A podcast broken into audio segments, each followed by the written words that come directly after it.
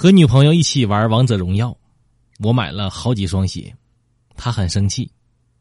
哎呀，你这不是瞎胡闹呢吗？你买那么多鞋干啥呀？买一双就够穿就行了呗。然后我说：“你还知道呢啊？你还知道就买一双就行啊？你知道这个就行啊？”当物体的运行速度超过声音的时候，会发生爆炸声啊。科学呢称之为音障。当思维的运行速度超过智力的时候，就会发出欢呼声，科学称之为智障。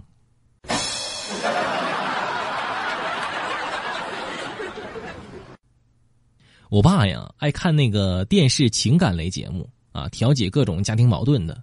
我就跟他说：“我说爸呀，那些个故事都是假的，人家都是演员。你看这玩意儿干啥呀？你多傻吧你！”我爸搁那笑：“儿子，你不懂，人家要是过得好，那我才不看呢。我就是看这些过得差的呀，哪怕是假的，我都我都当真的看。你看看他们那找的那媳妇儿过的那日子吧，啊，再想想自己。”还能抱怨什么呀？啊，你妈多好啊，就是脾气大点儿。我觉得吧，跟五官比起来，一个人的三观更加重要。啊，好的三观呢，它决定了这个人在我心目中的印象。三观合得来的人，能够更快的成为我的朋友，啊，有更多的话题。而五官呢？啊而五官正的人，他就能成为我的对象。问：怎么样让一个人崩溃？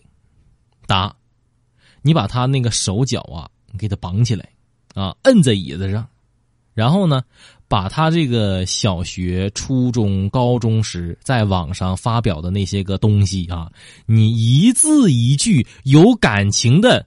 你念给他听。